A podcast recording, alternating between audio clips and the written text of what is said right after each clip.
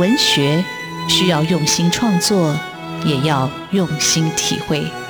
主持人廖志峰与新时代作家的访谈，带您探索台湾新风景。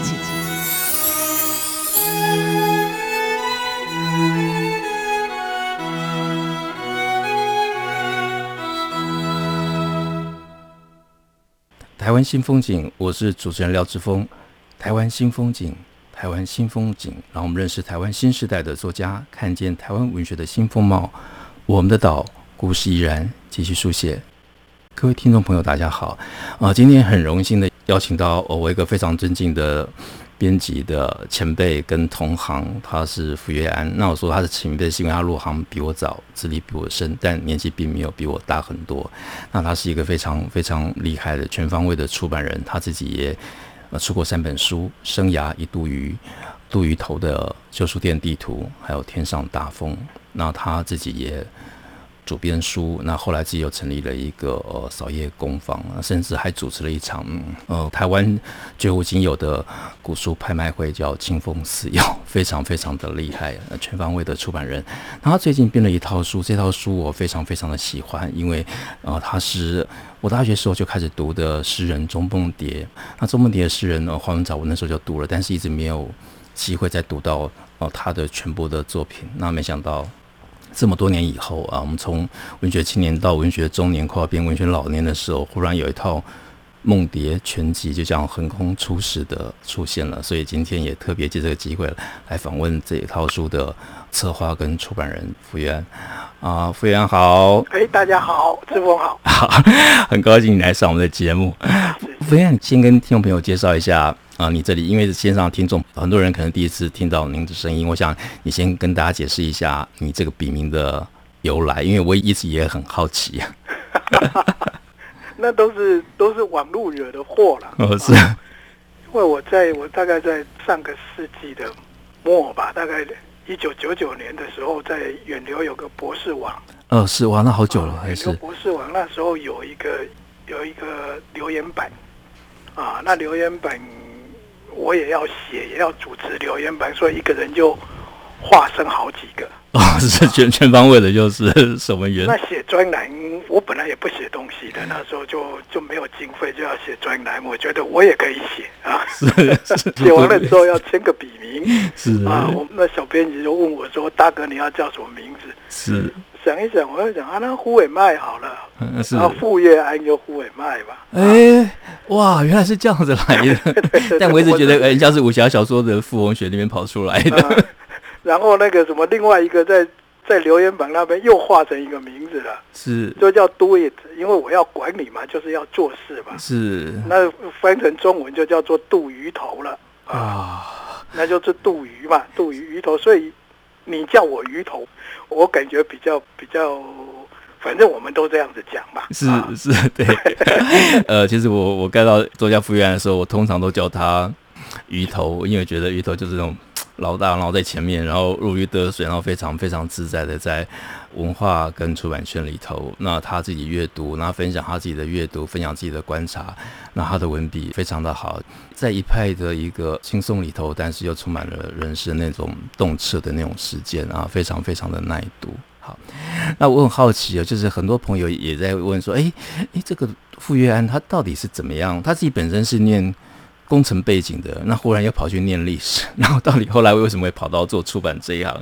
那鱼头，你跟我们讲一下你这段的历程好吗？我我我。很小的时候就喜欢书啦，我喜欢读书啦。是，但是糊里糊涂，因为联考制度，就跑去念台北工专了。当然念不好啊，我念了五专，我念了六年，好不容易好不容易毕业了。然后毕业了之后，就觉得这样子不行嘛。是啊，但是我要找一个工作。我这个工作的话，就是我只要读书，人家就会给我钱啊。是。那往这个去找，一想就想到说，那我去当个学者好了。当学者，我我我可以不要教书，我叫研究单位去，我写写稿啊，写写论文啊，然后看看书啊，是不是人家就会给我钱呢？是是，是。我那时候一心一意想要进中研院，哇，所以就跑去念念那个历史了。然后也很顺利的大学毕业，然后念到研究所。可是越念就越觉得好像没什么意思啊，因为那个读书跟我想要的读书方式不太一样，而且只能读某一部分的书啊。我喜欢乱读啊，就比较广博啦，就他可能会有个线索，就你指那个方向阅读。对对对对对，而且都是为了论文在找资料，一本书也不能，也很少说从头读到尾，只是翻一翻有没有跟我有关的啊，那不是我想要读的，所以我到了念到研究所也念了四年了，历史研究所念了四年，念到我觉得不行了，我要走了，所以跑到。出版社去，刚好一个老师看我那个样子，就把我介绍到远流去了。所以你的出版一下子就进到远流，这是台湾非常非常重要的。没有，我那时候根本不知道远流的话是多么了不起的出版社，我完全不知道。我根本就好吧，反正有点事情做就好了，有个薪水吧。啊，结果就进去了。那进去了之后，我就决定说，那我本来是休学。是，我就觉得说，那我我就退学好了，我自动退学，因为我觉得当编辑是我喜欢的，嗯哼，因为一本书我要从头到尾要看三次，是，然后看三次稍微改一改修一修，给老板每个月就给我钱了，嗯，是，哎，这就是我要的。所以就一九九五年我就进了这一行了，就开始编书了。而且你编过很多人的很多大家的书啊，博洋啊、董桥、白熊老师，哇，这这个资历是很惊人。也没有那个都是缘分。像你的话，你也编过余英时，也编过杜振胜，你也编过很多人的书的。是，那是后来的事。那是人跟人之间的一个缘分、啊。是是，对，我觉得是缘分。啊、是是。但是于董，你你那时候到远流，然后我看你后来也做到总编辑嘛，哈。啊，是吧？哇，所以这个我我大概我大概做到二零零八年吧。是。可是到二零零八年的时候，我那时候因为因为那时候台湾整个出版环境就在改变。是。那在改变的话，就是大家为了要要求效率啊。是。所以就有很多事情的话，你当到总编辑的时候，你每天在忙的不是编书啊，就是数字。你在你在做数目字管理啊，然后你每天在那边总结呀。他那时候电脑出来了之后啊，你就看你每天的话卖多少书，你看得出来。然后你还缺多少钱，你通通都一看就出来，一打开电脑就知道。所以每天都在想这件事情，我觉得又没意思了。是我是要编书的，我是要读书的。是，然后加上很重要的一点，我那时候身体不好了。是啊，就身体太累了，不好了。我觉得我应该休息了。是，所以我又离开了。啊，我又离开了。那离开了，刚好有个那个有个开旧书店的朋友啊，是，就茉莉二手书店啊。你跑去当执行总监，我跑去。我跑去开二手书店了，我就是总编辑，我不干了，我跑到旧书店去开旧书店了。是，哎，鱼头，我我请问一下，打岔一下，但是我有点忘记，就是说你是先写了杜鱼头的旧书店地图呢，才去当茉莉的执行总监吗？还是是同时进行的？我是那个，我是先写那个。杜鱼头的对，因为那本书我有我有买，但是我就有点忘记这是哪一个先后。就就先写旧书店地图。那台湾的话，以前没有人在讲。没有啊，那本很很棒，那本很精彩，啊、而且我看还有很多手绘的地图。我看现在要再找到这样的书都很难了。啊，因为因为我从念台北工专，这个人生都很难讲啊。因为我念台北工专的时候，台北最大的旧书集散地就是。光华商场就在台北工专的旁边，是是。那我书念不好，书念不好，我整天就逛二手书店啊，嗯、就逛旧书摊啊。所以我跟茉莉的老板结缘很早啊，那也一直都去逛他们的店。所以后来的话，他听说我离开远流了，就把我找去了啊。那找去的时候，有幸就刚好碰上台湾旧书店的一个大革命，好像是一个。文艺复兴的感觉，那忽然就就大家也就注意到了旧书这个这个市场，或者是这个旧书又提供了书的一个延续的一个场域，我觉得这是一个很棒的事情。对，就是大家就用那个新书店的方式在经营二手书了，经营旧书了啊。那我也刚好碰上了，那玩玩玩玩了五年呐、啊，是啊，到了二零一四年的时候，我又觉得不好玩了 啊，因为我觉得我。我大概能做的都做完了 啊。呃，我这样一路听下来，我就我就很好奇，那于头你好像很多事情到了一个阶段，你就想要转身了。我看你那时候工专念一念，跑去念历史，然后历史念一念，又跑去做出版，然后出版做一做，又跑来做二手书店。你 你、啊、就转啊，就转来转去，转来转去。是你双鱼座的人就喜欢玩嘛？是是是。那我就玩玩玩玩玩玩一玩，又觉得哎，这差不多了。是。所以又回来开扫夜工坊了。Mm-hmm.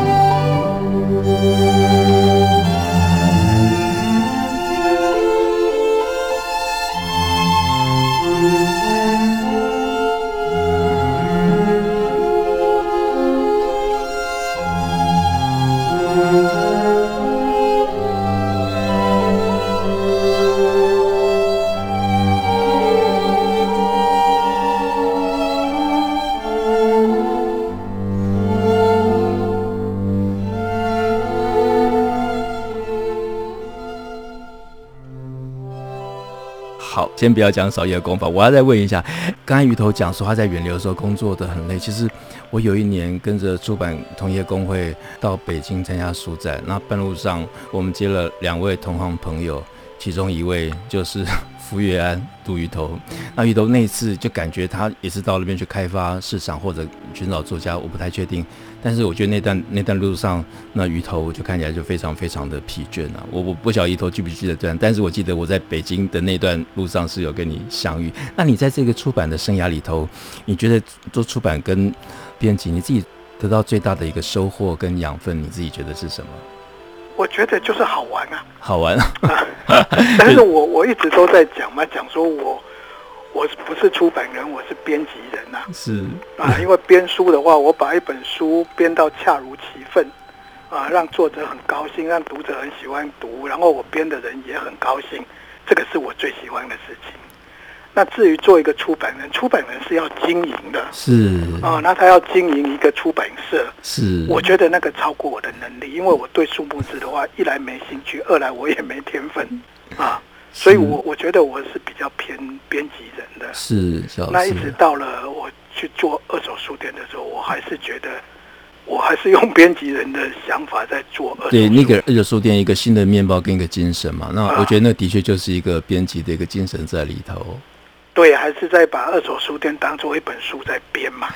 对，但是于德，我必须要讲，你虽然说你比较偏编辑人，比较不偏出版人，是你后来还是开了 扫叶工坊。我想你还是会遇到一个数字跟经营的、啊。没有没有没有，扫叶工坊是这个样子的。是我那时候一直要找一个人呢、啊，嗯，找一个人可以让我专心去编书就好了。是，因为我知道，我如果我去。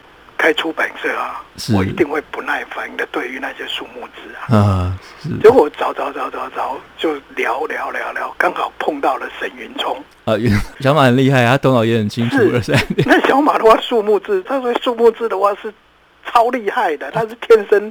能够做这种事的，对他思考好立体。啊、我跟他讲话，觉得哇，怎么有人这么聪明啊？所以扫叶工房不是我开的，扫叶工房的老板一直都是都是沈云聪的哦啊，是我是跟他一起开的，一起创办这个这个出版社的。难怪我就想问你说，我就觉得很奇怪，为什么我收到《梦蝶全集》，然后是早安财经寄来的？我想说，哎，这个不是应该是 是扫叶工坊寄来的书吗？啊，就其实是我们的话就是。应该叫做同属办公吧？哦，同属办公。对，那在这栋楼里面啊，在这个房间里面是有两家出版社的啊。那老板的话都是沈云聪的啊，我才不要当老板。是，如果现在当老板的，那头痛死了。是，其实我遇到跟各位听众朋友也分享一下，我遇到鱼头的时候，我就觉得鱼头就都是一派自在，然后也很诚恳，所以你跟他。聊天就觉得就是如沐春风，所以难怪后来他组成那那个古书拍卖会叫清风似有。然后我觉得那种清风也好，或者那种恰如其分也好，那我觉得人生的这段也很难哈，就是编书怎么样编得刚刚好，然后跟作者也刚刚好，读者也喜欢。那这个其实不管做多久，我想每个编辑就是一个就是一个尺度吧，或者是一个指标，让你要去追寻。好，那既然我们都讲到了扫叶工坊，那鱼头你就跟听众朋友，因为很多听众朋友可能也是呃第一次听到扫叶工坊，就跟我们分享一下扫叶工坊这个名字怎么来的，就是你在这个成立这个工坊这个理念跟心情跟方向是什么？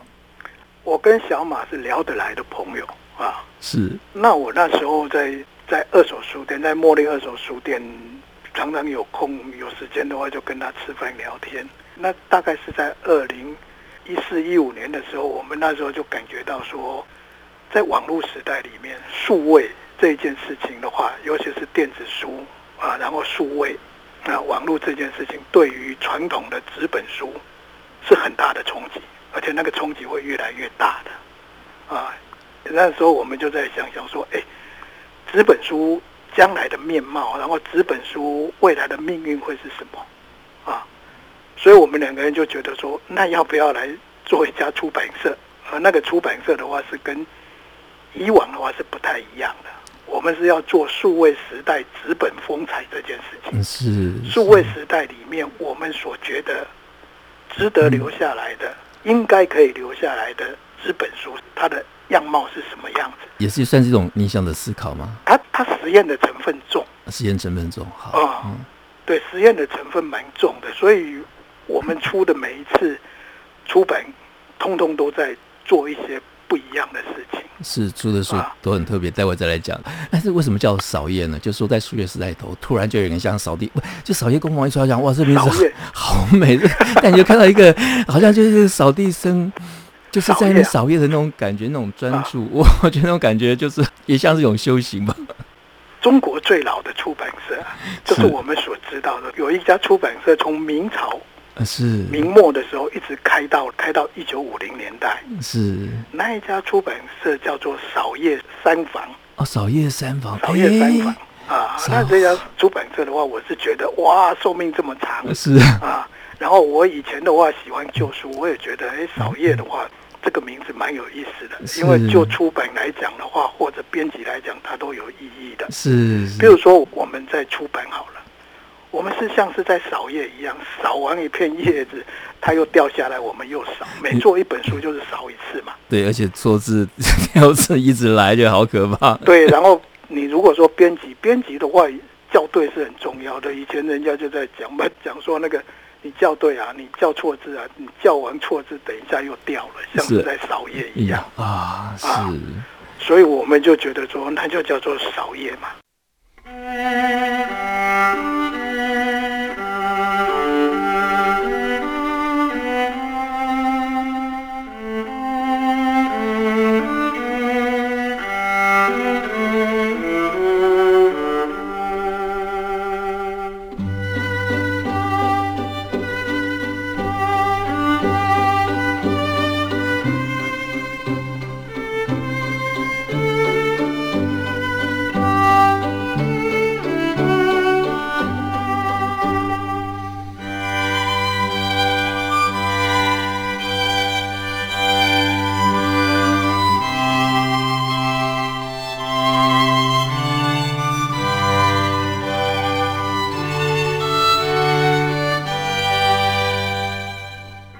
鱼头在二零一四年左右吧，成立扫叶工坊的时候，我记得他有接受一个专访，然后就说他用那种小农的心态来经营这个扫叶工坊。那你你也分享一下什么叫小农的心态？或者小农啊，是是是，我们自卖自销哦，自卖自销啊，哦，原来我们最早的想法就是这个样子，我自卖自销，而且我的话，我是我是每一季种下去，种下去了之后。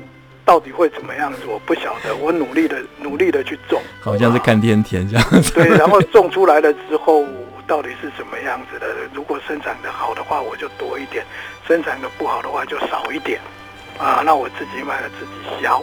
是啊，所以你看，我第一套书是出雷香雷老师的雷老师的那个《人间自若》，没错，哇，那个也很漂亮。那个那个书的话是没有一个出版人会是在他的版权页上面特别注明印后绝版，印后绝版。我只印这这三千套，是卖完了我就绝版了，是，而且我不在三大同路卖。是，但我觉得这种限量是蛮好的。我觉得它让纸本书或者让书本身更值得收藏，而我觉得这个是好的。然后我们那时候有一种想法，就是觉得说，哎，书的折价是所有东西里面折旧率是最高的。是啊，你一辆车，你买来了之后，你要是隔年是你送到那个二手车的市场去卖，它价值还很高的哦。是，可是你一本书的话，你今天买来你。不要讲明年了，你只要是下个月就好了。你送去旧书店卖，你看看你能够卖多少钱？是。那做我们的想法就是说，我们能不能够做一种书？是。那种书是越放越值钱的。是啊，的确，少一工坊出品真的非常非常的有质感。他选的是名家，然后是特别精彩。那其实我今天会特别请福原安鱼头来分享，是因为其实扫叶工坊书我一直很喜欢。那在买到《梦蝶全集》之前，其实我已经买了《还魂草》，我不晓得没多久我还要再买一套。但是我觉得这套非常非常的值得，因为它让我更全面的去读周梦蝶老师的作品，而且我特别喜欢他的尺度。好，那鱼头，你跟听众朋友来分享一下这套全集，你花了多久编？他到底分了几本？那每本在讲什么？《梦蝶全集》其实他编是编很久，但是前面在编的主要是曾金峰老师，就高雄师范大学的曾金峰教授。是啊，因为他跟周梦蝶、周公有缘，是，所以他一辈子最大的一个希望就是要发扬周公精神。是，所以他就是把周公的全集好不容易终于编出来了，大概编了。六年吧，从他过世之后一直编，而且他百岁名单的时候推出了这套书。对，编好了之后，就因为周公他在他过世之前，他有指定出版社，是啊，所以要出全集啊，那就也要给他出了。可是因为整个出版的状况是每况愈下啊，越来越不好。全集的话是没人敢出的，对，那没人敢出的话，后来就。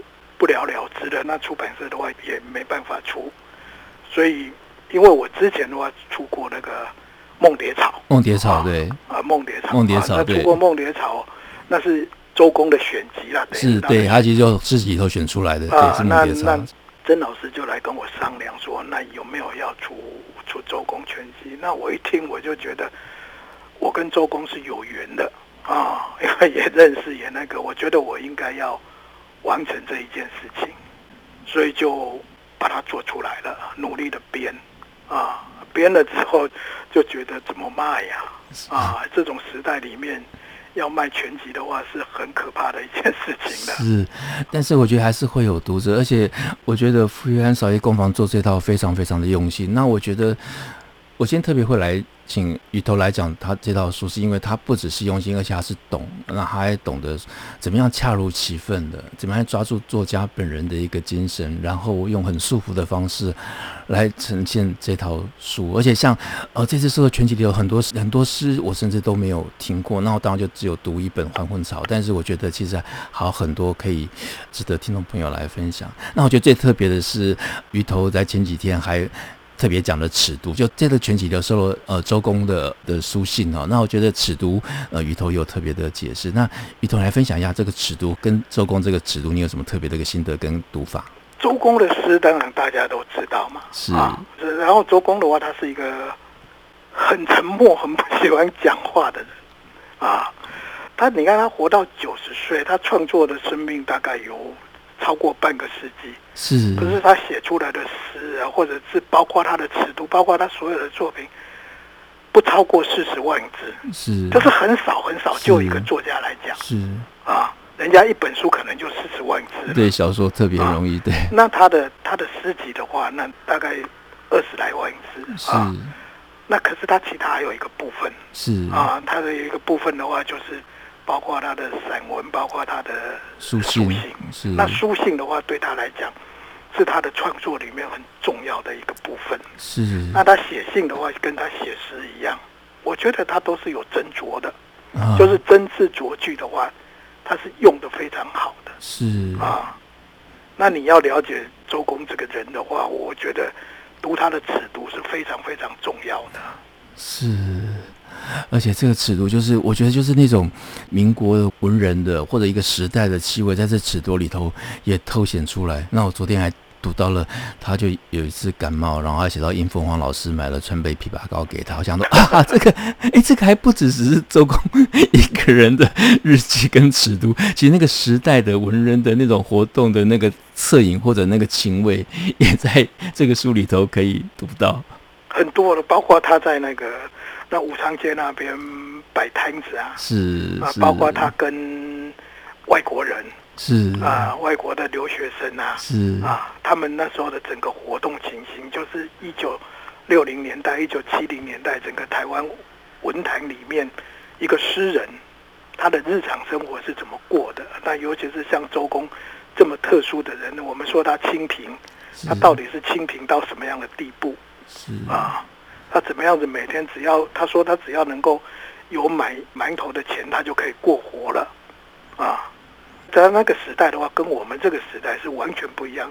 他只拿他需要的东西啊，而且他想要的只有一种东西，他就是想要写作，想要写诗而已，其他就是很单纯的过日子了。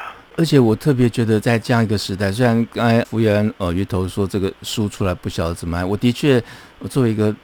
出版人或者一个编辑人，我面对套书，我说的也不晓得应该怎么卖哈。但是我觉得，在这个时代，在这样一个喧扰的，在一个浮动的、不安的，特别是这样一个时代的氛围里头，我觉得重新回过头来来读周梦蝶全集，我觉得不管是诗啊，然后读他的散文啊，读他的尺度，我觉得朋友都可以从中间得到一种。清平，我觉得那个平是平静的平，你找到内心那种安定的感觉。我不晓得我这样的理解是对不对？那我我我非常同意啊。周公是最清平，他日子过得非常的清平，很清淡，是，然后很平啊，是啊。可是他是非常丰饶的，非常丰富的一个诗人，是啊。然后他的诗真的是可以给你一种宁静啊，是。那就是说，我在这个乱世里面。我要怎么安住在这个乱世里？是。那你如果是像我们现在现在的话，就是新冠肺炎那么严重，是大家被关起来了，是。你怎么样子跟自己独处？是。其实独独周公的诗，我觉得蛮好的。是，好啊。由于时间的关系，没办法让鱼头多聊。但是我觉得在这样一个短短的访谈里头，我自己的学习也很多。而且我觉得我真的会重新重新来好好读《梦蝶全集》。我觉得里头有非常非常的多养分，还不止啊，不只是尺度，他还读了《红楼梦》。我觉得他对《红楼梦》的点题也非常非常的精彩，那非常值得介绍给听众朋友。不要忘了去找这本书来读《梦蝶全集》。好，谢谢鱼头，谢谢，谢谢，谢谢志峰，谢谢大家。谢谢。